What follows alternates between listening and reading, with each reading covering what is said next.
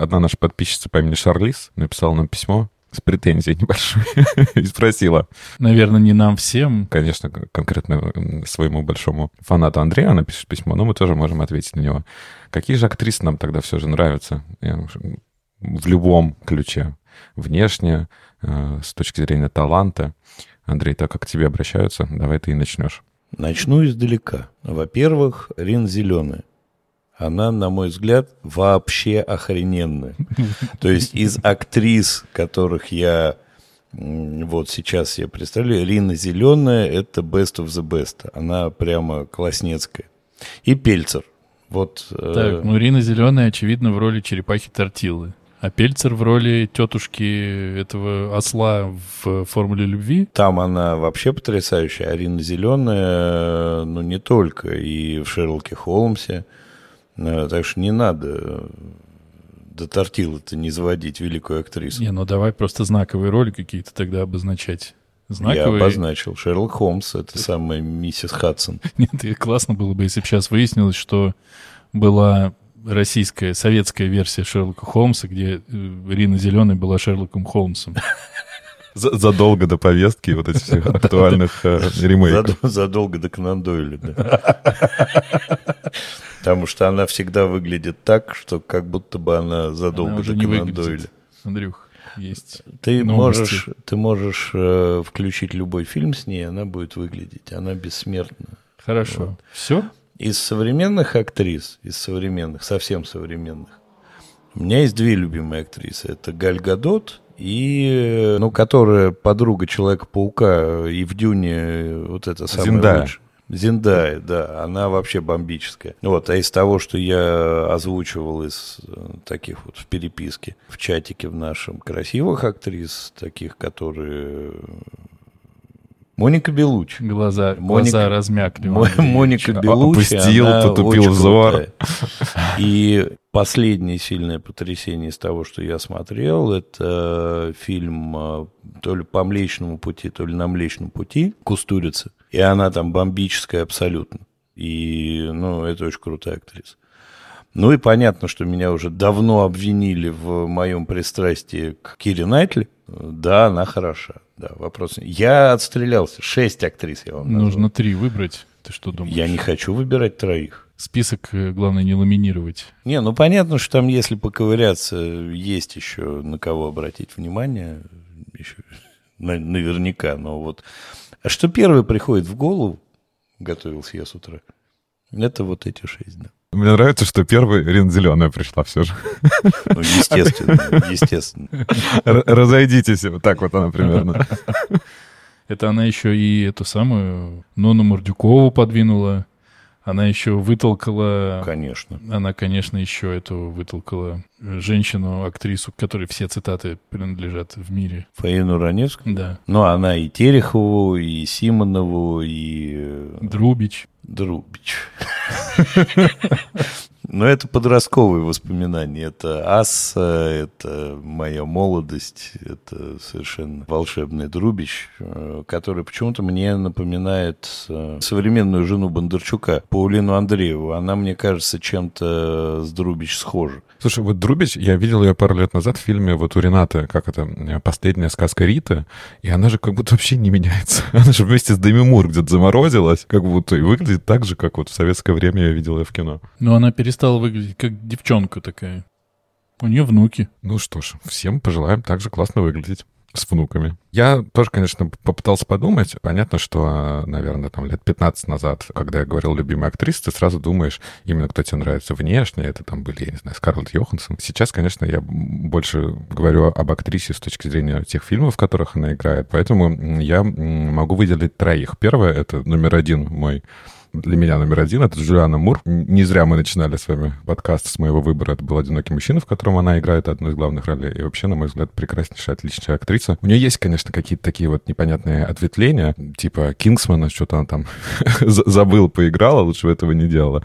А, но, в общем, очень ее люблю и за все ее роли, и за то, какая она сама по себе активистка и что она делает. А вторая для меня — это Кейт Бланшет, которая вот не так давно как-то мне очень полюбилась. Я уже упоминал фильм «Тар», да, вот ее последний, за который наверняка она получит Оскар. Просто прекраснейшая актриса. И лет так вот, ну, N назад как раз работали в Москве с Моникой Белуччи. Она такая же прекрасная в жизни, как и мы видим ее в кино. И, мы там общались с менеджментом, который ее представляет. До одной большой бьюти-компании не только Монику, да, снимают, но также и Кейт. А, и мне вот говорили, что Кейт Бланшет, когда ты ее видишь в жизни, она точно такая же, как ее роль Галадриэль во «Властелин колец», что она светится. Вот там типа, ну, Джексон не добавил монтажа, что она сама по себе вот такая, и от нее какой-то идет свет. А, и мне очень посчастливилось несколько лет назад побывать в Нью-Йорке а, на ее спектакле. По Чехову, кстати, а, он назывался «Платонов», не помню, как называется пьеса, по которой это ставили. И у меня были какие-то супер шикарные билеты в центре, типа седьмой ряд. И действительно это так. Я ничего не помню, что было в спектакле.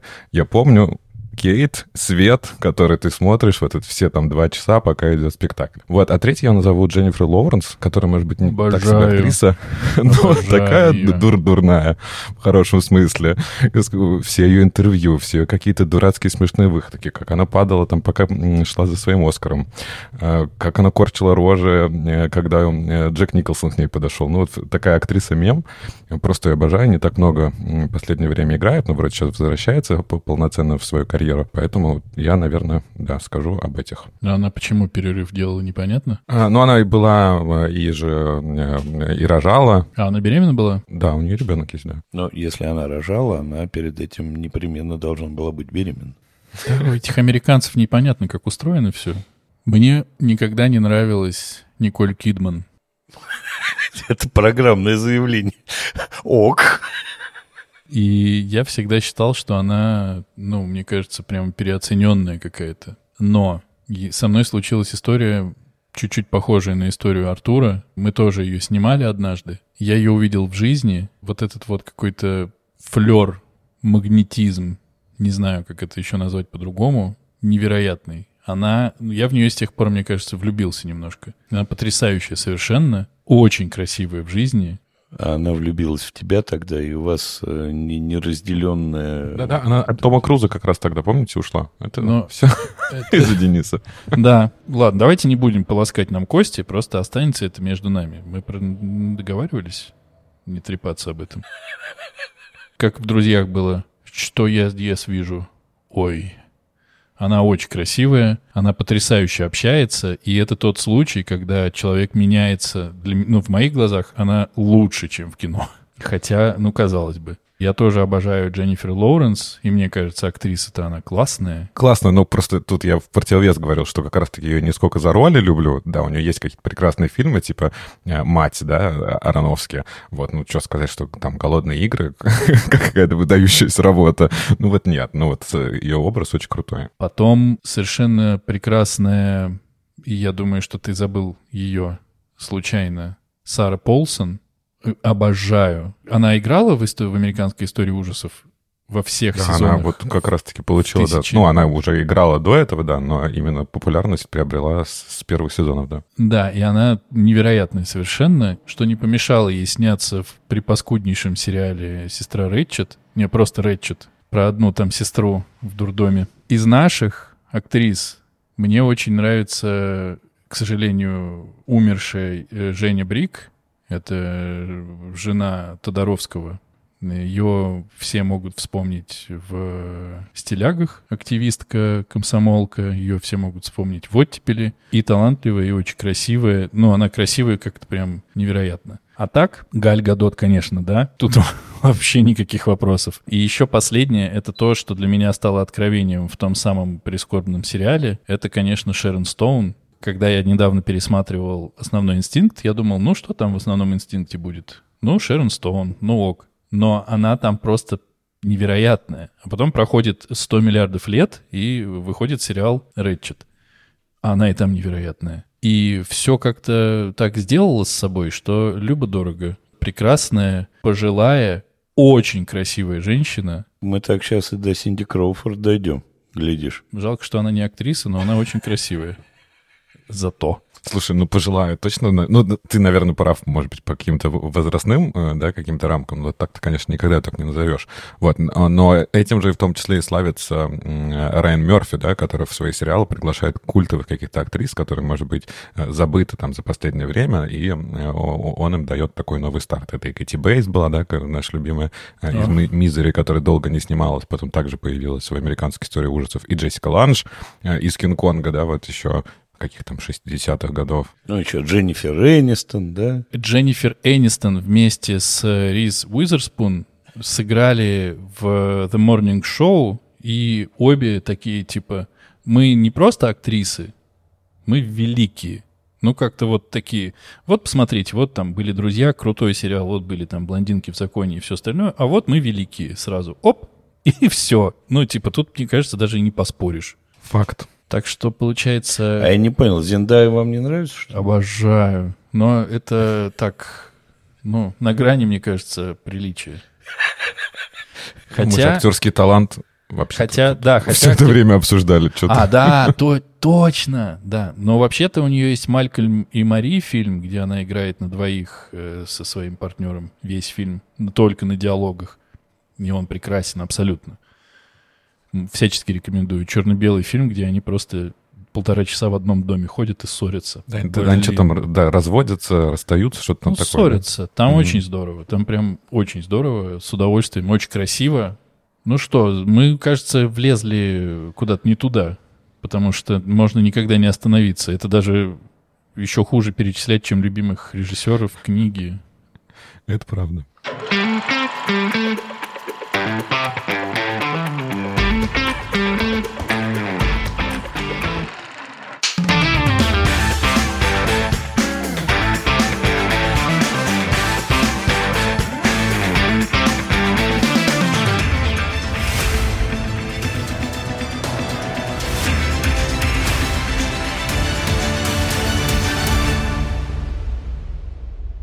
Всем привет! Это подкаст «Экранизировано». Здесь мы обсуждаем книги, которые стали фильмами, и фильмы, которые когда-то были книгами. Каждую неделю один из нас выбирает фильм, который мы будем смотреть, и книгу-первоисточник, которую нужно прочитать. Кино должны посмотреть все, а книгу должен прочесть выбравший, но могут и остальные. Очень важно. Обсуждаем мы все со всеми спойлерами. Меня зовут Денис, я сам научился держать палку в руках. А меня зовут Андрей. После сегодняшнего подкаста никто не спросит, э, каким мне нравится или не нравится актриса. Привет, меня зовут Артур, но не Кларк.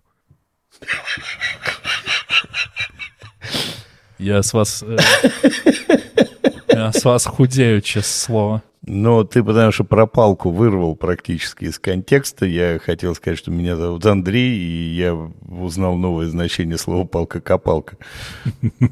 А, а также палка-ковырялка, палка-стучалка, чесалка.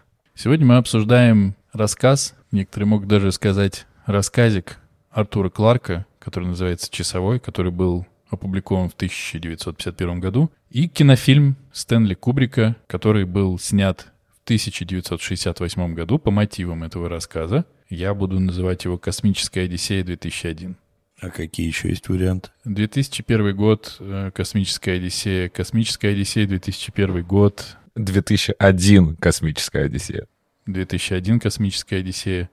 Как угодно. Космическая 2001 Одиссея. А люди, которые уже ну, на короткой ноге с этим фильмом, они просто говорят 2001 и все. А почему они не говорят просто Одиссея? Гомер застолбил. Защищено правами. Симпсон, я имею в виду. Как, возможно, вы знаете, выбирал, э, что читать. Кто осалил, тот и воду, да? Да, да, выбирал, что читать, получается, я, поэтому я и расскажу. Примерно, наверное, это будет звучать так. Есть лунная экспедиция. Луна. Луна? Не, Луна и дальше тишина абсолютная, да? Их там в экспедиции членов много, и один из этих членов, он же геолог, он же рассказчик, во время приготовления сосисок замечает вдали что-то блестящее и говорит своим одноэкспедиционникам, а давайте-ка сходим туда. Однолуняном. Однолуняном. Не, ты не успокоишься, да? А давайте, говорит, сходим туда и посмотрим. Ему говорят, Ну что ты ерунду ерундишь? Ну на что там смотреть? Не на что там смотреть. Это ж Луна. Это же Луна, мы уже видели все. Ее даже с Земли видно. Он говорит, ну, пожалуйста, давайте сходим. Они говорят, ну, будешь глупо себя чувствовать. Он говорит, мы зато сходим. И они вдвоем с типом лезут на эту скалу, на которой был замечено э, свечение, блеск, э, проблеск, отцвет, блик, какие еще есть синонимы. Находят некое нерукотворное, не землянами созданное, не поддающееся эрозии тело. Да, кстати, в рассказе утверждается, что на Луне была жизнь, которая вымерла задолго до того, как зародилась жизнь на Земле. Вот у меня здесь, кстати, вопрос, ну, к умным, я вам его э, уже могу задать, а вы пока подумайте, а была на Луне жизнь? И они находят что-то, созданное кем-то, что точно создавали не люди, что старше всего, что на Земле есть, этому много миллионов лет, и это защищено неким таким полем. И рассказ заканчивается тем, если я правильно помню, что они раздалбывают, прока- прокапываются через это поле э, и, по-моему, разламывают эту штуку. Поле они раскапывали 20 лет. Штуку они, по-моему, ну, как-то как повредили, видимо, да. Но по поводу жизни на Луне, там в конце рассказа есть, э, когда он рассуждает, что это может быть такое, и он рассуждает, что это могла оставить цивилизация, и оставила на Луне специально, потому что им было важно, Некий чтобы маркер. нашли эту штуку только тогда, когда люди Смогут разовьются, да, настолько, чтобы могли туда долететь. Да. Поэтому жизни на Луне-то с этой, по этой логике точно никакой не было. Ну, там было рассуждение такое у него, еще когда эту штуку определяли ее возраст, э, откуда она взялась, кто ее мог поставить. Примерно все, я рассказал о рассказе, получается. Есть ли вам что добавить? Знаете ли вы, что легкой э, рукой советских переводчиков в, в рассказы э, очень много не попало в перевод? Я слышал такое про роман. Нет. Про роман, да, а про Нет, в рассказ, рассказ. нет. Рассказ, он вот был переведен в советское время, опубликовался там в каком-то фантастическом э, ежемесячном журнале, и из него переводчик по фамилии Этуш очень много, да, ну не то что много, а убрал какие-то небольшие подробности, как говорят, технического характера, и э, убрал два последних абзаца. А, И в этих двух последних абзацах э, как раз-таки наш главный герой говорит о том, что совсем уже не за горами то время, когда те, кто оставил э, вот этот объект для них, придут за ними. И теперь он уже ждет и не может смотреть иначе на Млечный Путь, как э, не пытаться как бы додумать, откуда к ним прилетят. И это совсем не за горами. И вот эта концовка, она, ну, на мой взгляд, достаточно сильно влияет на рассказ, в том плане, что они уже понимают, что скоро кто-то прилетит и будет помогать нашей цивилизации. Или мешать. Или мешать. Или заставят как носить их как на рикше. Чего на рикше, на паланкинах, мы не знаем. Ну, или нечто их сожрет. Ну, Например. Но на паланкинах только за бабки, это работа. Вот, поэтому это тоже очень важно и очень интересно, что, по по сути, официально э, рассказ в полном переводе на русском никогда не выходил. Э, Ту версию, которую я читал, ее можно легко найти. Но это прикольно. Это прикольно. В любом случае этот рассказ выглядит как рассуждение, заглядывание в небо, в звезды, в те миры. Но, пожалуй, что это, наверное, еще короче, чем что-либо короткое, что я выбирал. Ну, что ты выбирал, да, но это не короче Джуманджи. По чистому тексту, наверное, не короче Джуманджи. Ну, конечно, вот вопрос, зачем э, переводчик убрал последние два абзаца? Не знаю, лениво было. Страницы закончили для журнальной версии. Кто его знает? Может, ему прислали не все. Э, Загнулась страничка, да, он не заметил. Странный рассказ без концовки, ну ладно. Ну, что вы думаете-то? Рассказ и рассказ. Я просто из него при всем желании ничего не могу вытащить. Поэтому ты и не стал. Нашли, нашли пирамиду, ну, провели параллели. Они египтяне ли это? Сюда поставили. А, египтяне же тогда не летали в космос. Потом такие, а, так они и до сих пор не летают в космос. И вообще уже не те египтяне. Поистрепались. Так что, ну, чего, зарисовка достойная пера Мураками. Я как попал в эту пирамиду, честно говоря.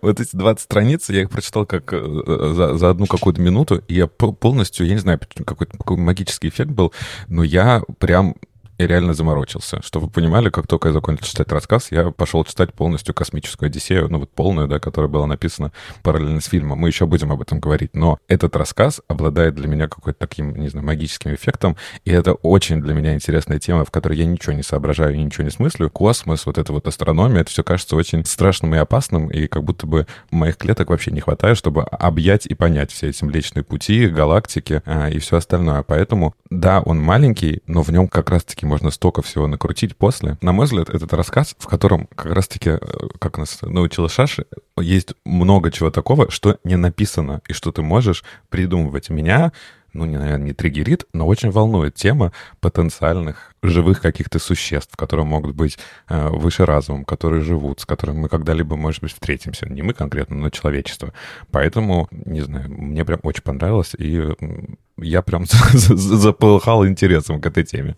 Но у тебя не было до этого? Ну, как она была, наверное, но вот сказать, что я прям что-то читал, прям или специально смотрел, ну, то есть, понятно, что там я видел и прибытие, там еще что-то, но не было прям такого острого интереса к этому. А почему тебя триггерил именно часовой, а нечто не оттриггерило? А, может быть, потому что там все же для меня жанр — это хоррор, а не космическая фантастика. А здесь все же, как, так как это научная, к тому же, да, твердая фантастика, то есть подкрепленная какими-то знаниями, то как будто бы я больше сразу э, доверяю этому и верю в, в реалистичность происходящего. Может быть, поэтому. Ну вот я поймал себя на мысли какое-то время назад, какая-то смелость понадобилась, чтобы в этом признаться, что я не болею космосом. А это как будто ну, странно, в смысле ты не хочешь вдруг, друг, про другие миры узнать, и что мы не одни во Вселенной. Мне насрать. Я когда-то понял, мне насрать, мне это не интересно. Полетел корабль Илона Маска и вернулся, ну, круто. Молодцы. Но так, чтобы вот Discovery, спутник или как там, какой-то супертелескоп что-то увидел, и все такие... Вау, ничего себе, вот это да. Но здесь, может быть, у меня уже накладывается ощущение от фильма немножко, но даже когда я прочитал рассказ, который мне не, не хотелось читать, честно говоря. И он тяжело почему-то начинался для меня, не знаю. Ощущение, что тебе вот такую дырочку показали в какую-то, ну прям бесконечную бесконечность, и ты туда смотришь и охреневаешь. И это очень круто, что нет ни одного чужого. Очень круто, что нет никакого действующего персонажа. Просто штука. И просто вот и думай. Ну, по-моему, это, это круто. И э, я не, не смотрел, никогда не знал сюжета фильма, Поэтому мне было очень интересно, что распакуется из этого рассказа. А вы, очевидно, фантастику читали не, не, не очень много. Практически не читали. Я достаточно много читал. На мой взгляд, э, с точки зрения открытых дырочек и странных странностей, вот бери э, Стругацких жука в муравейнике и все вокруг него – всю эту, весь, весь набор пространников. Нет, если ты хочешь потрогать Стругацких, то лучше за миллиард лет до нашей эры. Нет, я вот именно про Жука, там тоже нету пришельцев ярко выраженных. Там тоже нету никакой, э, никакого прямого контакта с э, чужой цивилизацией, но чужого там прямо пачками напихано. Там чужое влияние и странности всевозможные. Ну, прям, на мой взгляд, вот там, да. Здесь я, я ну, для меня это был очень ну, беззубый, простенький рассказик. Ну, ок, э, нашли пирамидку, которая что-то куда-то излучала, кем-то была поставлена. Ну, правда, меня вообще не впечатлили. Не знаю почему. Вы, я прямо горжусь вами. Не, ну просто я, я тебе хочу ответить на предыдущую, предыдущую часть твоего спича, что вот там вот есть, а здесь вот нету. И там есть, и здесь есть, на мой взгляд. И за миллиард лет до нашей эры, почему я вспомнил? Потому что там так страшно, что ты, ну, там же история про ученого, да, который да. один из многих ученых из какого-то количества, я так, насколько помню, людей на Земле докапывается до чего-то такого, до чего докапываться не нужно. Но его останавливает не инопланетный разум. Его останавливает э, мироздание, потому что он э, залез не совсем туда и не в свое время. Его останавливает мироздание. Ну, это нормально. Каково? А советского, и вот я как сейчас помню, его жена называет Димкин. Уходит на работу, а он сидит. А его останавливает мироздание в течение просто обычного дня. Это охренеть. Ну, несколько дней Ну, несколько, хорошо. Но мироздание, оно все-таки достаточно масштабное, может, и в один день не вместилось. Э, короче говоря, вот эта вот история про совершенно непонятную хрень, которая и ничего плохого не делает, хорошего ничего не делает. Единственное рассуждение, да, что это часовой, ну, маркер, как угодно. Мне кажется, это очень круто. А, Артур, а ты прочитал роман-то в итоге успел?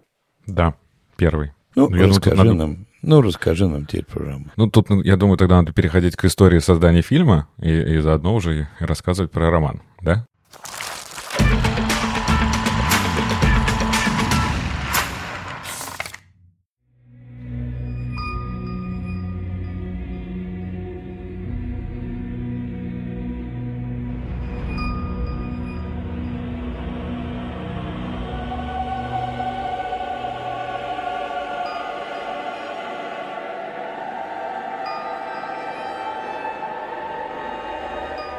История заключается в том, что э, Стэнли Кубрик э, в 60-х э, уже был э, весомым режиссером, что он там Лолиту уже до к этому моменту снял. Э, Спартака снял. Да, вот, кстати, еще один из, с париком из любовниц. А, да, вот его снял.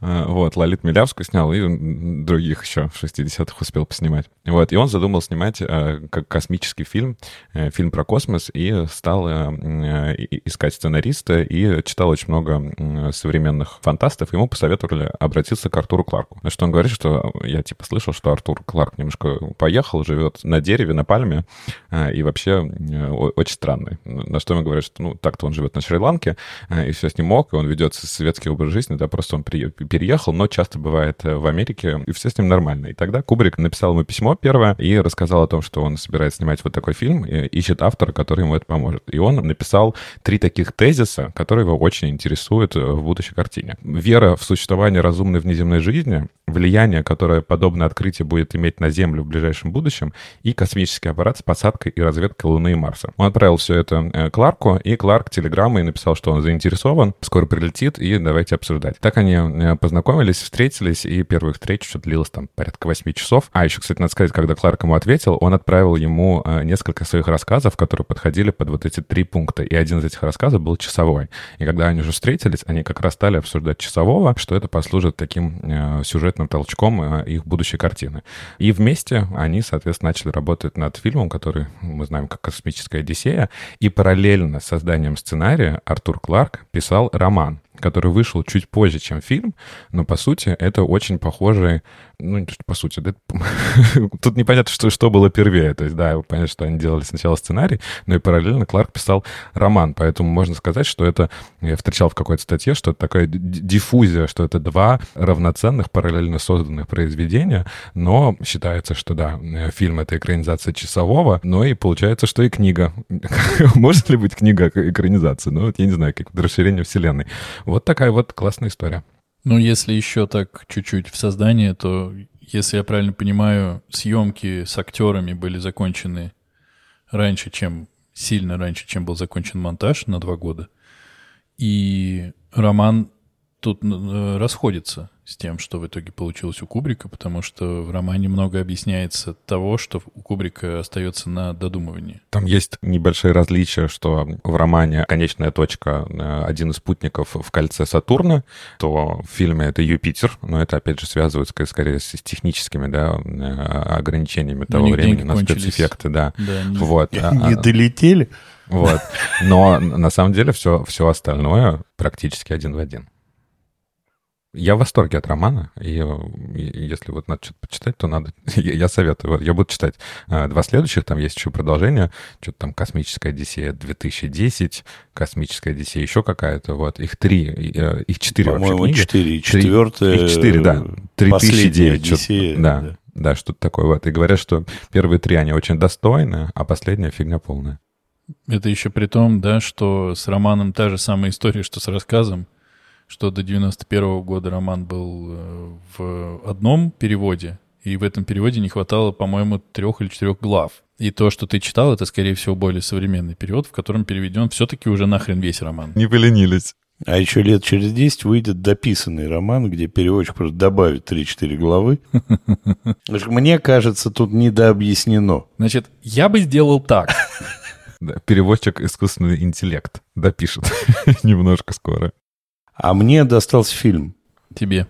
А, ну, это очень динамичный, э, искрометный фильм. Он э, смотрится на одном дыхании буквально. Ты не успеваешь э, следить за событиями. Э, нет? Не про это я не то смотрел. Тебе не тот достался фильм.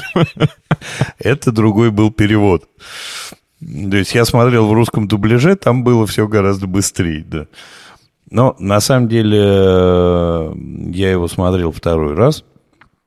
Первый раз я просто решил, что нужно посмотреть какие-то культовые классические фильмы, и там мне досталась «Космическая Одиссея». И я еще тогда получил огромное удовольствие. Это фильм, в который, ну, его не очень можно смотреть с перерывами, на мой взгляд. То есть он потому что тебя погружает в атмосферу с самого начала, и лучше от этого не отключаться, потому что там велик шанс э, потерять концентрацию и не вернуться в то состояние, в котором ты прервался. Потому что там все работает на то, чтобы ты был внутри фильма. Да, он э, насыщен э, обалденной музыкой, звуками, а, и вообще он на звуках построен. И съемки с актерами, которые закончились за два года до конца фильма, там тех актеров-то было. Сюжет-то расскажи. Сюжет э, очень близок к роману «Космическая Одиссея», как говорит Артур. А роман, получается, полностью почти повторяет сюжет фильма. И очень, конечно, далек от э, рассказа. А история следующая. Начинается с того, что нам показывают древнейшие времена на Земле. Там живут некие, как нам объясняет Википедия, австралопитеки. Я не силен. Давайте, давайте, ну, хотя бы в этом подкасте не путать, да, пятикантропы и австралопитеки. И неандертальцы и прочее. Но, ребята. но в романе они пятикантропы. Очень жаль. Но, Очень на мой жаль. взгляд- Не по книге, да? На мой взгляд, это э, обезьяны, вот, э, развивающиеся потихонечку Ну, в людей. О толерантности мы обсуждали в прошлом выпуске. Так, да. подожди, мне нужно извиниться перед обезьянами. Это мы выясним перед астралопитеками или все-таки перед пятикантропами. Э, А уж чего сделали с неандертальцами, Ну все, все, не заводись. я считаю, что все за это должны ответить. Так. Показывают э, жизнь некого племени. Они вокруг какой-то, в, какой, в какой-то скалистой пустынной местности живут вокруг какого-то водоема. Видимо, на тот период своей жизни разводят э, каких-то капибар, ну, каких-то таких свиней странных. Кажется, это были по пикапе. Пикачу, да. И тут извиняться придется. Их, э, по моему представлению, Википедия говорит чуть по-другому, по моему представлению, их обижает какое-то другое, более воинственное племя, ну вот, которое регулярно прибегает, на них ух, ух, ух, ух, ух, вот так вот делают, и те обиженные убегают оттуда. В какой-то момент вот этому племени, за которым мы наблюдаем, непонятным образом в реале их обитания появляется некий монолит, четырехугольная такая ну, прямоугольная хрень из черного, значит, материала, которая, судя по всему, излучает какие-то флюиды, которые помогают этим э, существам активнее развиваться. Да, сюжет не так просто оказался. ну. И у них приходит просветление, что, оказывается, костью умершего животного можно не только играться и ковыряться в носу, копать, бить, убивать, э, и они тут же начинают добывать себе мясо и жрать его в удовольствие,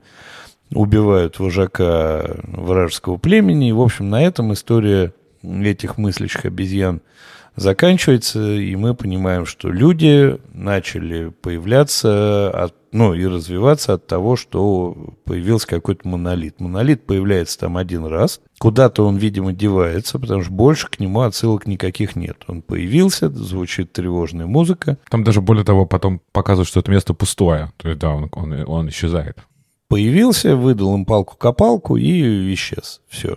На этом заканчивается древняя история начинается современнейшая история. Некая лунная станция, даже я так до конца не понял, лунная, не, космическая станция, есть некий американец, который едет на какое-то совещание долго в каких-то космических кораблях, все очень красиво, все очень медленно. Он прибывает на совещание, э, где выясняется, что американцы нашли закопанную на Луне или где-то там еще такую же штуку, такой же монолит. От всех его спрятали. Никому ничего про нее не говорят. Говорят, что небо над этой станцией закрыто, там эпидемия.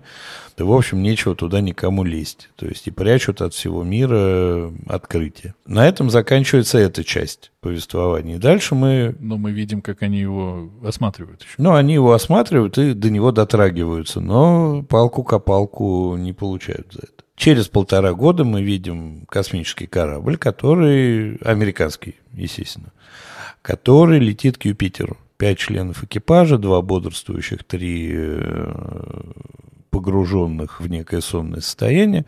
И шестой член экипажа, суперкомпьютер э, с искусственным интеллектом Hell, который отвечает за жизнеобеспечение и вообще поддержание всех систем корабля. Они летят э, в сторону Юпитера, все думают, что просто исследовать Юпитер, но Hell, Hell знает, что на самом деле тот монолит, который американцы расковыряли, передавал в сторону Юпитера сигнал. И поэтому он в конце всего путешествия должен рассказать экипажу, что на самом-то деле мы приехали сигнал проверять. И от того, что он знает что-то никому недоступное, его начинает глючить. И от этих сбоев он становится разнузданным искусственным интеллектом. Бендером. Убивает э, всех своих людей, кроме одного. И вот этот один, оставшийся ценой сверхъестественных усилий, пробирается обратно на корабль из глубокого космоса, в который его чуть было там, в котором его чуть было не оставил Хелл, и э, вырывает из него все платы аккуратненько, вывинчивает. Там есть очень красивый момент, как умирает компьютер, поя песенку.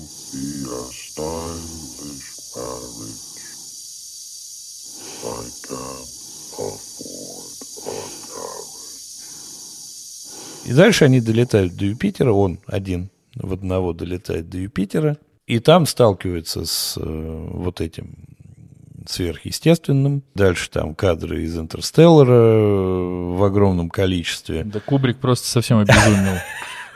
У самого Нолана тырит. Фотобанки том же, ну, взял. И в результате э, вот этот главный оставшийся в живых герой путем каких-то манипуляций разума вот этого сверхъестественного с ним, инопланетного, он превращается, переходит на какую-то новую ступень развития и становится космическим младенцем с огромными глазами, подлетающим к Земле и э, внимательно на нее смотрящим. На этом приблизительно фильм заканчивается. Опять тот случай, когда не слушайте, что вы наговорили. Все четко, Андрей не соврал, но смотреть на это супер интересно, и это завораживающее э, зрелище. Дэн, Дэн, по-моему, не согласен с тем, что Андрей не соврал, его заклинило. Он пытается сопоставить то, что я рассказал, с тем, что он видел, и у него чуть-чуть какой-то разрыв шаблона, видимо. Ну, нет, э, конечно, Артур правильно сказал, потому что ты все правильно сказал. Но описание, конечно, это наша ахиллесова пята. Это чудовищно просто слушать про этот фильм описание. Я, я не, не знал ничего про этот фильм до того, как его начал смотреть впервые. И после этого описания я бы к нему не прикоснулся ничем. И более того, не узнал даже то, что ты его смотрел. Абсолютно. Да, я, я какой фильм смотрел? Но тяжелая миссия пересказа кто, на, на кого-то должна лечь, и Андрей с честью с ней справился. Артур, ну как тебе кинишка? Ну, у меня сегодня есть одно слово, которое называется шедевр, на мой взгляд. Я в безумном восторге. Я никогда не смотрел этот фильм полностью. Э, то есть я, я примерно представляю, что там происходит, смотрел какие-то э, кусочки, э, вот. Но опять это тот фильм, который настолько прочно вошел в наш культурный код, что ты даже, может быть, не смотря его, очень многое знаешь о нем. Мы уже обсуждали с вами, по-моему, в новогоднем выпуске, да, Барби, которую мы все ждем. И весь трейлер Барби, по, по сути, это вот такой амаш Стэнли Кубрику. Осенью выходила очень красивая э, рекламная кампания Гуччи, э, которые снимались тоже в таких же локациях, как в фильме Кубрика, и там есть кадры, все э, из основных таких мест действующих фильма, поэтому это все, все мы уже знаем. Это не значит, что это не надо смотреть, и я в восторге, и очень рад твоему выбору, что я это посмотрел. Я в один момент, конечно, заскучал потому что там, ну, есть, на мой взгляд, немножко тягостные моменты. Но вот это самое последнее, как раз, когда начинаются вот э, кадры из «Интерстеллара», который сказал Андрей, и самая концовка, она просто вернула меня э, в действительность, и я концовку пересмотрел несколько раз. Я даже не знаю, с какого края начать говорить. Во-первых, это супер красиво. Наверное, для меня это тоже один из самых важных факторов, который влияет на мое мнение про кино, это его э, визуальная составляющая. Это как красиво. Есть такое слово э, ретро-футуризм. Наверное, тут не совсем подходит, потому что, ну, для нас сейчас это ретро-футуризм, да, а тогда это было какое-то все равно представление о будущем. Но каждый кадр начиная с как выглядит форма, стю... ну, не стюардесса, кто она там, я не знаю. Но за неимением лучшего стюардессы. Как выглядят все эти космолеты внутри, как выглядят э, все станции, э, как выглядит э, потом вот эта сама э, их Discovery э, ракета, ракета, корабль, да, на котором они летят? Э, какие там поразительные какие-то операторские, я не знаю, чьи это вообще находки, как много раз меняется геометрия пространств, в которые ты как бы снимаешь. Понятно, что все это спецэффекты, но все, как это сделано, у тебя в какие-то моменты, ну, у меня, по крайней мере, коротил мозг. Ты такой блин, как так вообще возможно? А еще, кстати, знаете, что вот это тот момент, когда главный герой бегает по кругу, да, вот по вот этой главной комнате, как ее назвать, да, что он может перемещаться по кругу, что потом в действительности это было реализовано в невесомости. Люди вот так же бегали, записали этот видеоролик, отправили Кларку, а Кларк поделился им с Кубриком. И Кубрик там где-то у себя сохранил его в своих архивах. И Кубрик сказал, фу, да, да, я... Смотреть невозможно. Огромное количество каких-то очень таких необычных, ну, что необычных, э, всем известных приемов, там, я не знаю, фиш ай, какая-то странная съемка, подсветка наших любимых, вот это когда глаза выделяются, но это так все смотрится э, к месту, правильно. Ну, ну, понятно, почему это происходит. Просто какой-то визуальный экстаз я испытывал. Потом я не могу не упомянуть музыку. Когда играет, так говорил Заратустра, Штрауса, ну ты просто испытываешь, я не знаю, где эта эмоция. Это не как бы не в голове, не в сердце, это на каком-то э, духовном уровне.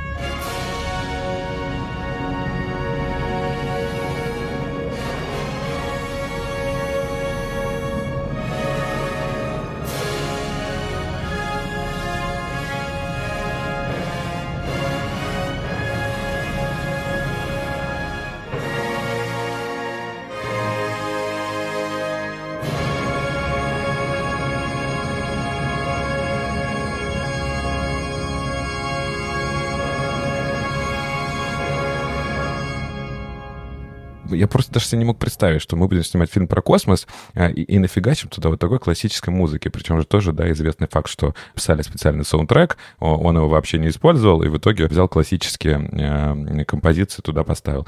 Это просто поразительно. Или даже вот опять же, ты себе в голове такой думаешь, мы будем делать фильм про космос, а ты начинаешь смотреть, а тебе про обезьян показывают. Ты думаешь, что? Вообще, как такое вообще возможно? Но вот этот момент в самом конце, когда он летит, и непонятно вообще, что куда попадает, и оказывается в такой какой-то барочной, красивой комнате зеленого цвета со, со светящимся полом, ну вот здесь я уже прям потерял дар речи. Это так современно, красиво, модно. Ну, я не знаю, что еще добавить. Только я могу сегодня это с, слюнями капать на микрофон э, и говорить, что я в диком восторге. Денисочка, давай ты теперь. Я не люблю Кубрика. И мне активно не нравится «Сияние». Я смотрел еще цельнометаллическую оболочку, она мне понравилась. Что еще? Заводной апельсин, твой любимый. Я смотрел «Заводной апельсин». Его смотреть достаточно неприятно. Он достаточно, кстати... Мерзкий. Мерзкий и декоративный какой-то. И я ничего не ждал от этого фильма совсем. И, в общем-то, я знал, что, конечно, это классика, я знал, что все говорят, а ты изменила, да, да, да, теперь кинематограф, фантастика, это самое, что ни на есть, научное, а вот сюда этого было не научное. Я начал смотреть и заснул шесть раз. Но я же сам выбрал Это же классика, это же научная фантастика, потом не стало такой, как была, новое слово, фу.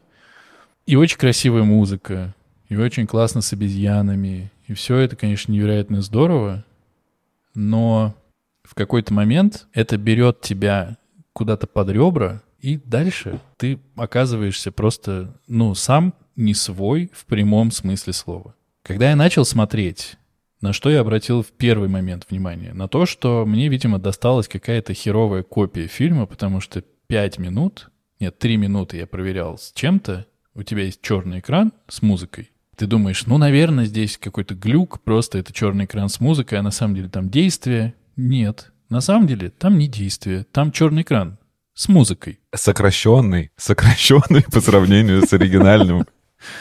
Потом ты смотришь обезьян, и ты уже, пере... ну, ты уже начинаешь себя хлопать по щекам и говорить, давай соберись, ты смотришь обезьян, ты видишь вот этот вот иконический кадр подбрасывание кости, который переходит в спутник, снаряженный ядерным оружием, который летит в сторону Земли или, по крайней мере, патрулирует Землю и летает на орбите, и ты видишь набор этих спутников, и все они с оружием, разным странам принадлежащим. Такой, окей. А потом ты начинаешь под эту музыку невероятную совершенно и неуместную, и поэтому настолько великолепно все подчеркивающую смотреть на эти корабли, и ты понимаешь, что это, сука, 1968 год.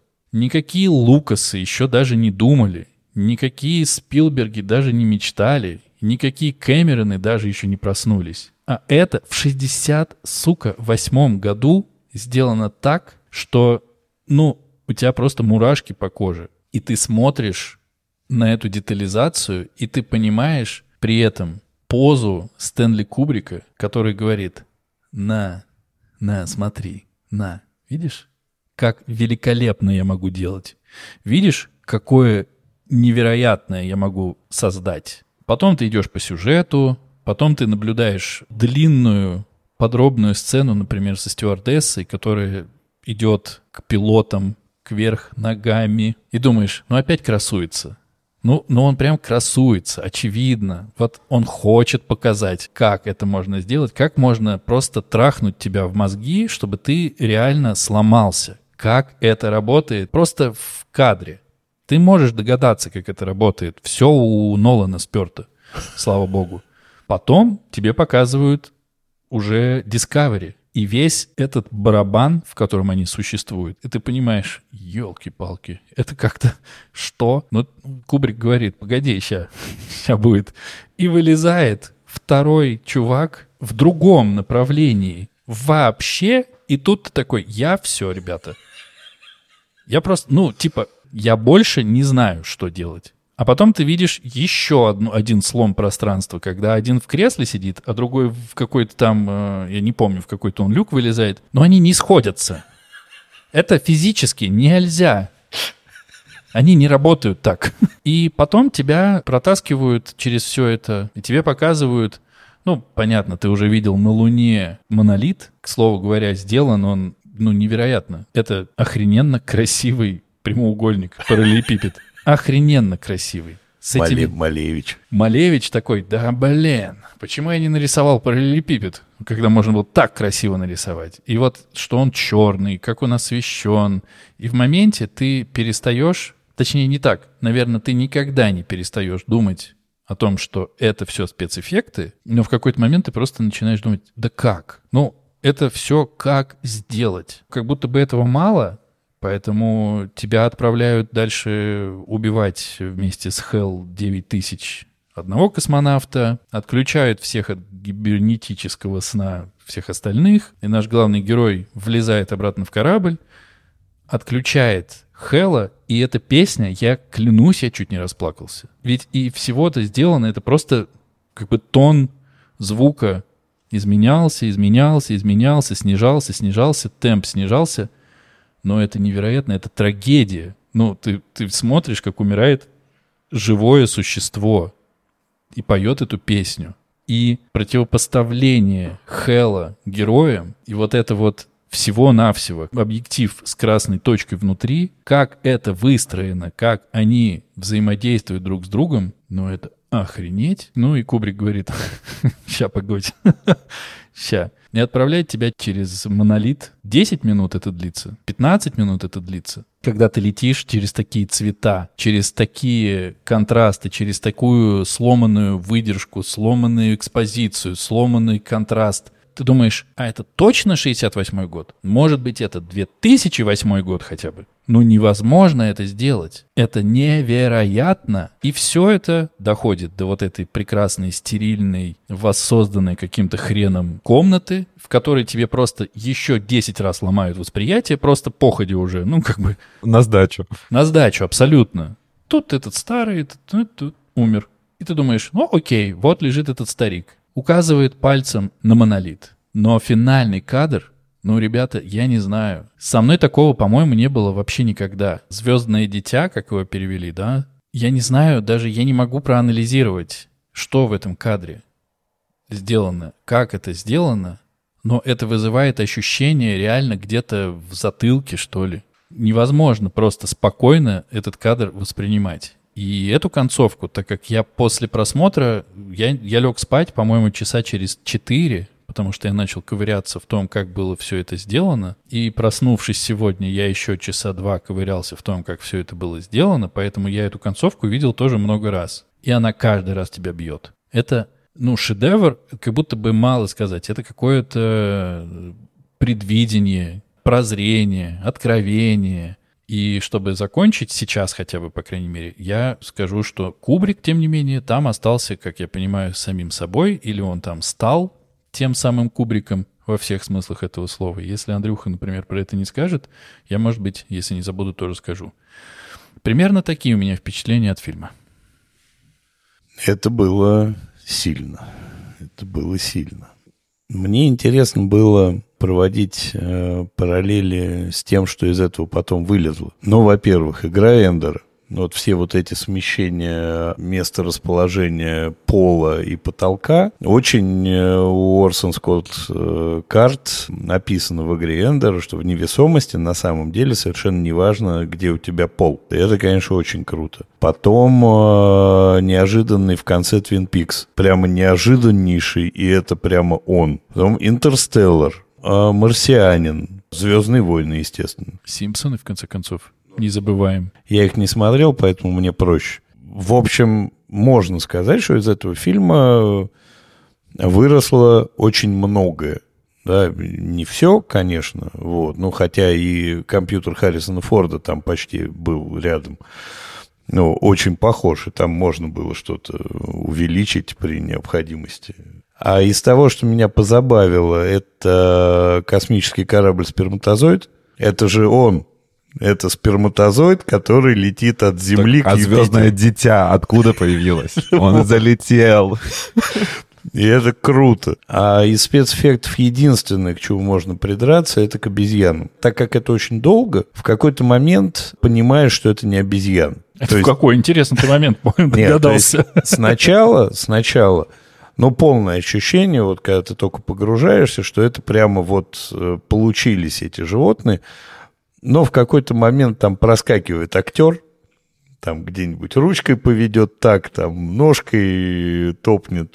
Но фильм, конечно, крутейший. А про музыку да, ему написали музыку, и да, он ее потом отложил в сторону, и она есть отдельным саундтреком вышедшая, но он помимо штраусов, на которых, видимо, циклится, там два штрауса же, да? Два. Он еще притырил музыку еще одного чувака, причем, я так понимаю, он ее притырил сильно видоизменив. Дьордь Легетти. И из нее еще понадергав чего-то и чуть-чуть переделав. Но, судя по всему, они договорились полюбовно, потому что Легетти ему потом писал еще для какого-то фильма, чуть ли не для заводного апельсина. Для сияния, по-моему, писал. Mm. Но фильм потрясающий. Ну, так. по поводу музыки давайте уже дотошним эти интересные факты, что Алексу Норту, который изначально музыку делал, стало известно, что его музыка не попала в кино после того, как была премьера. Типикал Кубрик. ну, то есть так-то Кубрик не самый приятный перец, судя по всему. совсем. Так, а там даже более того, и Кларк не знал, что он снимал Кубрик. И он был на одном из закрытых премьерных показов, и Кларк ушел с него, что не смог это смотреть. И потом Кубрик, э, то есть это были какие-то закрытые предпоказы, и он что-то еще вносил, какие-то изменения. А я думаю, там все, кто в самом начале фильма э, работали над ним, они уже года через два так сказали, ну ок, ты там, может, ты передумал вообще все это делать, мы не знаем уже. А он им не говорил ничего, сидел-то. Ну, совершенно точно, совершенно точно не знал, что будет человек, который озвучивал Хэлла 9000, он просто озвучивал. И вообще очень интересно, фильм, получается, два с чем-то, да, два, три, 2.36 или что-то типа того. Я еще где-то столько же или чуть больше посмотрел про фильм э, разных источников и попробую что-нибудь еще рассказать. Я еще хотел бы сказать, что там есть, как я сказал, в один момент я все же заскучал, но я не пользовался перемоткой. Для меня вы тоже, знаете, это большой, это большая победа.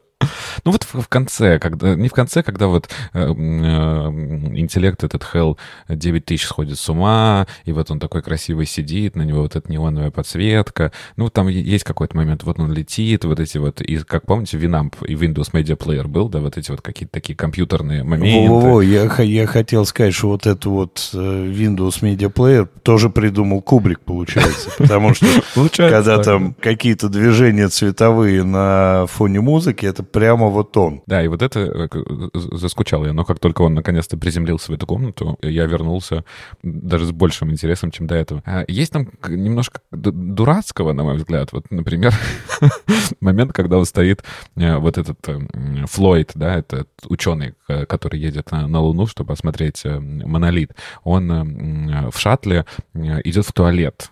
И он такой закусывает руку, что, когда изучает правила. Ну, ну не то чтобы глупость, но очень странный такой момент, прям он, он физически закусил себе палец. Или как вот он общается с дочерью по видеосвязи. Тут как раз-таки нарушаются вот эти научная обоснованность, да, мы знаем, что сигнал, ну, не может так проходить. Здесь Кубрик немножко в угоду фильма. Было, было бы странно, если бы он с дочерью общался задержка в полчаса. Он ей фразу и ждет. Там она бы уже уснула к этому моменту. Ну, здесь есть какие-то такие штуки. Вот. Не могу не прервать тебя, прости, пожалуйста, что, конечно, дочь, с которой разговаривает этот ученый, это дочь Кубрика. Я почему-то об этом подумал, когда ее увидел именно в кино. А потом это так и оказалось. А еще маленький факт, я, простите, из меня не будут лезть какое-то время. Эта самая дочь Кубрика снимала про Кубрика же документалку, и она снимала производство «Сияния», а потом ни с того ни с сего написала музыку к цельнометаллической оболочке. Там, да, есть даже более того еще один вырезанный момент, как он также ей по видео, там, какой-то программе покупает э, зверюшку. Этот момент не вошел. Но, кстати, он-то с ней общается э, с гораздо более близкого расстояния, то есть там мог сигнал быстро ходить. Это когда они летят на Юпитер. Там, да, это, это понятно. И поэтому я еще очень порадовался, что я до этого прочитал книгу, потому что книга, она немножко, как, конечно, сухая, но она очень многое тебе объясняет. Я там далеко не все понял, но даже там есть объяснение, почему вот этот барабан крутится. И он крутится как раз-таки не для того, чтобы создать возможность ходить тебе как белых в колесе, а для того, чтобы создать центрибежную силу, которая заставит тебя, как бы, от которой появится сила притяжения тяжести, что ты сможешь ходить. Вот, и там вот таких объяснений очень много. Там очень много глав про этих обезьян. Эм, э, очень крутое описание, как он в конце подлетает к вот этому эм, к финальному монолиту. Он думает, что сейчас его корабль сядет, а только он вблизи понимает, что это не плита, что это, наоборот, огромный колодец колодец. То есть это был такой обман зрения, что это не как бы, да, не снаружи стоит предмет, а наоборот, что это что-то нечто вовнутрь. Ну, то есть там есть такие прекрасные какие-то дополнения, которые вместе создают поразительное впечатление. И еще отдельно есть, э, мне встречалась статья, в которой говорится, какие Кларк сделал в своих работах, то, что называется, предсказал, угадал будущее. И несколько фактов, э, конечно, из э, космической Одиссеи. А, и там приводится пример, что, во-первых, когда случилось какое-то ЧП на Аполлоне-13, они в эту секунду слушали Э, то же самое про вот эту мелодию Штрауса про э, Заратустру. И потом он встречал также, э, например, нашего космонавта Леонова, который еще был художником, и у него есть практически такая же картина, как вот планеты выстроились в один ряд, да, Солнце, Луна и Земля. По сути, такой же кадр есть похожий, и, в, и фильм с него начинается. И что практически фраза «Хьюстон, у нас проблемы», да, которую говорят с Аполлона 13, по сути, она как раз говорится в этом фильме. Она немножко в другой цитате, но все э, считают, что это практически то же самое. Там есть еще какие-то космические предсказания, поэтому то, что ты, Dan, сказал, что это не просто шедевр, а какое-то предвидение, да, что-то пророческое, ну, так во многом оно и случилось. Ну, это правда. Но к разговору, к чему можно было бы докопаться, э, я докопался, потом я стал смотреть про фильм, и мне там объяснили, что не надо докапываться. Меня среди всего этого великолепия очень расстроил диалог двух космонавтов, когда они отключили Хэлла и стали общаться, что же делать. Ну, более деревянно-картонно, ну, плохо написанного диалога еще поискать надо. Выяснилось, что они очень долго это снимали, и что это не с первого раза, и что они на самом деле очень много импровизировали, и что все время менялся сценарий, и что вообще-то Кир Дули он э, очень, я так понимаю, своей работой доволен, и это классная работа. Но на выходе получилось получился диалог двух людей, которые как будто бы не хотят ничего друг другу сказать. Нет, как, как будто бы они хотят специально, чтобы э, четко, долго, чтобы Хелл смог прочитать по губам, что они имели в виду. Кстати, в книге этого нет момента. Это тоже придумка Кубрика, которая пришла ему в голову в моменте съемок. Им нужно было понять, как Хелл догадается, потому что все знали, что Хелл догадается — я знал, когда я смотрел, что Хелл догадается, потому что слишком уж он всеобъемлющий. А, ну вот он придумал, что ну, прочитает по губам. Из диалогов, мне кажется, там самый деревянный, это, конечно, разговор с русскими. Да-да, профессор Калинина. Деревянней, мне кажется, сложно чего-то придумать. И их попытки разговаривать на русском, этих русских. Но при этом еще на это я внимание не обратил в моменте. Там же очень много брендов, катастрофически много брендов везде. Там есть Hilton, там есть IBM много раз, и там есть у русских на сумках надпись Аэрофлот. Я не увидел ничего. А и, ну, а там полно. Хилтон есть, и там очень круто, что он космический. И ты, ну, ты, то есть, может быть, это правда реклама была, но с другой стороны, я уверен, что так оно и будет. Ну, типа, вряд ли появится какая-то новая фирма, которая займется гостиницами на Луне. Это сто процентов product placement, и про это рассказывали чуваки, которые разрабатывали космические все корабли. Это чуваки, которые разрабатывали, в принципе, летательные аппараты. Поэтому то, что они придумали, понятно, этого не существует, но это не придумано было просто так. Это все основывалось на каких-то предпосылках, как, как, как-то это все развивалось, и они отправляли запросы и во время съемок, потому что их всех расспрашивали еще, сука, во время съемок. Так долго все это происходило, и они говорят, ну, около 50 компаний с нами работают, около 50 имен компаний появляется в кино, и он говорит, все с удовольствием. Все с большим удовольствием. Их заметно, когда он смотрит на приборную доску вот в этом маленьком кораблике. То есть там, там у меня тоже был такой вопрос, там, может быть, какие-то датчики будут или что-то какие-то там, я не знаю, знания про высоту, скорость. Нет, там, там 80% экранчиков э, полностью в логотипах. В каждом экранчике это проекция, которую снимали и дизайнили отдельно. И все это невероятно долго потом туда притречивалось, потому что, понятное дело, в 68 году не было компьютерной графики, и почти все сделано практическим способом. Или анимацией, или перепридумками с проекциями. Это я сейчас отдельно скажу. Ну, я не об этом даже хотел сказать, что на каждом экранчике вроде бы научная штука какая-то. То есть там какие-то изменяются контуры какого-то корабля, здесь какие-то считаются формулы. И ты в это веришь. Это не то же самое, как во многих фильмах бывает. Сейчас подберу пароль. И такой по клавишам. В, в, в, Excel печатает. Я вошел. Ох, какой сложный фаервол. Я обошел. А здесь ты понимаешь, что для того, чтобы этим всем пользоваться, у тебя, ну, у тебя должны быть очень крепкие мозги, ты должен много знать. Или отвертка. Или отвертка, конечно. Но самый прикол, что ничего из того, что показывается, не показывается просто так, и оно не, не болтается в воздухе как будто бы. Если есть... Кроме ручки. Ручка такая, потому что я могу. Э, это удивительно. Если есть двери, которые каким-то образом должны сработать в этих маленьких капсулах, то значит они будут работать. А как снимали вот эту историю про вылет из э, капсулы в лед в корабль, снимали, понятно, кверх ногами, то есть падал космонавт на нас, сверху вниз. И он по-настоящему падал. К нему была привязана веревка. У веревки был завязан огромный узел. И когда этот узел достигал стопа, он дергался, как бы отскакивал, и человек на другом конце прыгал вниз с декорации и тянул чувака обратно, космонавта. И мы видим вот это вот движение, шуб, обратно отлетающее. Снято это, понятно, по-моему, в 96 кадров, потом замедленно. И мы получаем ту скорость, которая нам нужна. И ты думаешь, твою мать! Вы все это придумывали на месте. И еще один момент, который весь, весь фильм был использован, с чего это, с чего мне в голове это осело, что вообще все, что касается обезьян, это было снято после того, как было снято все основное. Все действия с обезьянами происходят на фоне фотографий. Это нереальный фон. Декорации выстроены, сзади проекция, причем которая сделана хитро, что там проекция проецируется на проекцию, и это уже снимается. И по сути люди находились перед огромным экраном, на котором зафиксирована э, фотография, снятая в невероятном разрешении. И Кубрик не летал, это было снято в Африке, не летал в Африку, потому что у него боязнь перелетов. И он задолбал второй юнит, который туда полетел, тем, что они должны были сделать 400 триллиардов фотографий, из которых он выберет. Причем эти фотографии должны быть каким-то образом специально размечены, чтобы он им указывал, куда нужно сдвигаться и как нужно э, лучше перекадрироваться. С этим связана статичная камера, очень ярко выраженная в этих э, кадрах с обезьянами, потому что нельзя двигаться, потому что ты перспективу иначе сломаешь. Что удивительно мне после вот этого твоего рассказа, почему этот фильм не зашел Тарковскому.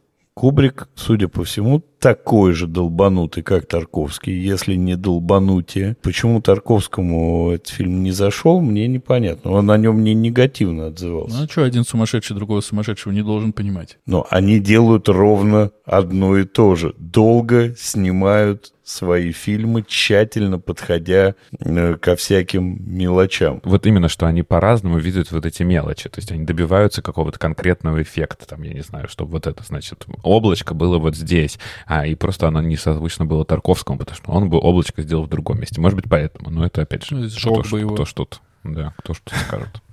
Я, я быстро еще скажу, что меня поразило потому как это работает, это использование эффекта Кулешова. Вы знаете, это когда показывается три картинки. Две первые, две первые и последние одинаковые, а центральная значимая. Есть очень старый, при- очень старый пример, ну, потому что Кулешов э, уже давным-давно помер, уже все сделал, все инновации и умер. Э, Фотография мужчины, рядом фотография девочки, и дальше, точнее, мы видим фотографию мужчины, видим фотографию девочки, видим фотографию мужчины. И на последней фотографии, которая точно такая же, как первая, мы понимаем, так эффект работает, что мужчина умиляется девочке. Фотография мужчины, того же самого, следующий кадр — гроб, и фотография того же мужчины. Мужчина скорбит. Вы можете посмотреть в интернетах, это работает. Не когда ты видишь три подряд, а когда ты видишь именно три кадра, которые меня- сменяют друг друга. И здесь это работает с Хеллом. Ты видишь все время красный глазочек. Но в зависимости от ситуации этот красный глазочек, когда он говорит, мне кажется, дальше нет смысла продолжать этот разговор, пока. This conversation can serve no purpose anymore. Goodbye. И не пускает нашего героя обратно в корабль. Ты понимаешь, что это, ну, это зло. По-моему, это супер круто. По-моему, это все супер-супер круто. И еще маленький факт. Я, правда, я решил, что я не буду их все записывать, но как будто все равно до хрена получается, но очень хочется рассказать, потому что я так не погружался ни в один фильм никогда в жизни. Просто, ну, это что-то со мной произошло. Планеты были нарисованы на стекле, все кроме Луны, потому что Луной снабжала НАСА со всех сил фотографиями Луны, поэтому они имели возможность, в общем, это по-настоящему делать. А Землю они рисовали на стекле, потому что когда они стали думать, как им придумать, как им снять Землю плюс звездное небо, выяснялось, чтобы без подробностей, что либо звезды блеклые, либо Землю не видно. Вместе не работает. И они нарисовали Землю и все остальные, по-моему, планеты именно на стекле и подсвечивали уже так, как им нужно. А что там с Оскарами? у- А, ничего, по-моему, он, он был плохо принят, да? Оскар был один и получил его э, фильм за специальные эффекты, вы не поверите. Там был скандальчик маленький, или, я так понимаю, по крайней мере, разрушенные отношения, потому что номинировались, по большому счету, должны были номинироваться люди, которые делали спецэффекты, А в итоге номинировался Стэнли Кубрик, который их режиссировал. Он Оскар забрал себе. Я видел точно интервью одного из людей, основных людей, которые делали спецэффект, он говорит, ну, я его даже не видел. Было бы классно хотя бы его потрогать. Это не круто. Здесь Кубрик, вот, вот Кубрик. И перфекционизм, и факт, что снято было в 200 раз больше материала, чем вошло в фильм. То есть в 200, то есть на одну минуту 200 минут, которые не вошли. Это, ну, что-то невероятное. Я могу долго про это еще можно, рассказывать. Можно, можно попробовать перейти к рекомендациям. Пожалуй, пора перейти к рекомендациям. Интересно, какие они будут. Ну, даже не знаю.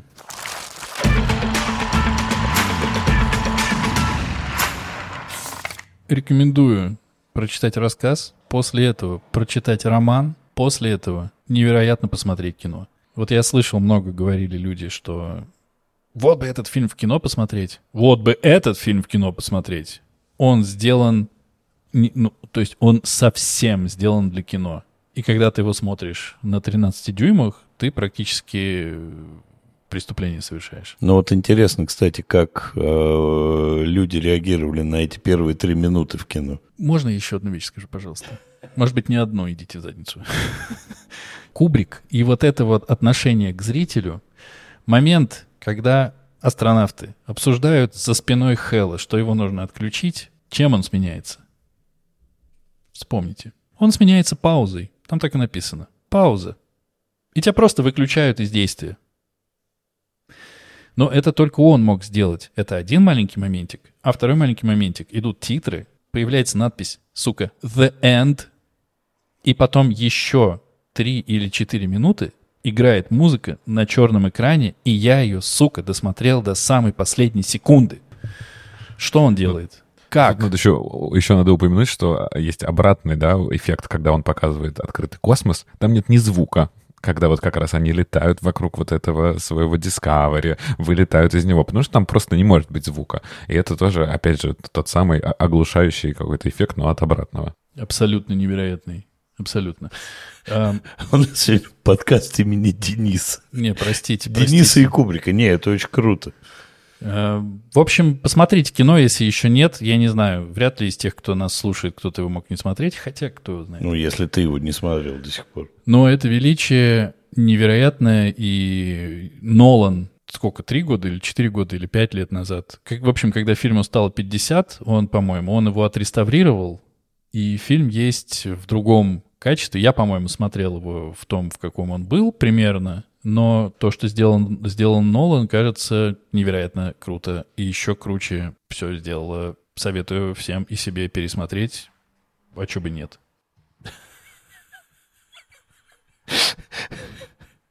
Значит, э, по моим рекомендациям, рассказ можно читать, можно не читать. Но, в общем, к литературной первооснове здесь у меня очень прохладное отношение. Он, на мой взгляд, очень простенький меня ничего не зацепило, не оттриггерило и так далее. Фильм смотреть обязательно, это крутая крутость. Выделите себе три часа времени, выгоните всех из дома. Кто может вам помешать, сядьте и смотрите. Наушники или еще круче в домашнем кинотеатре, выключить свет, и прямо вот 2 часа 40 минут, не вынимая, прямо смотреть, смотреть, смотреть. Это очень круто, это очень здорово. Э, ну что, я тоже, конечно же, рекомендую, но в отличие от Дэна я все же порекомендую сначала посмотреть, а потом уже читать э, вот полноценный роман э, Кларка, потому что как будто бы все же блин, он визуально более ошеломляющий.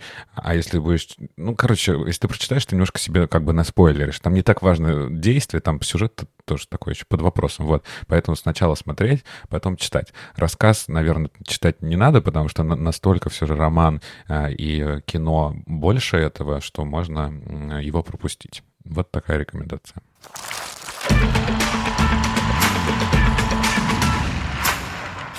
Вот мы с вами рассуждали и обсуждали фильмы, например, где писатель сам писал сценарий, или где он, например, одобрял, или вот как э, «Сияние», да, где там нет ничего общего со Стивеном Кингом.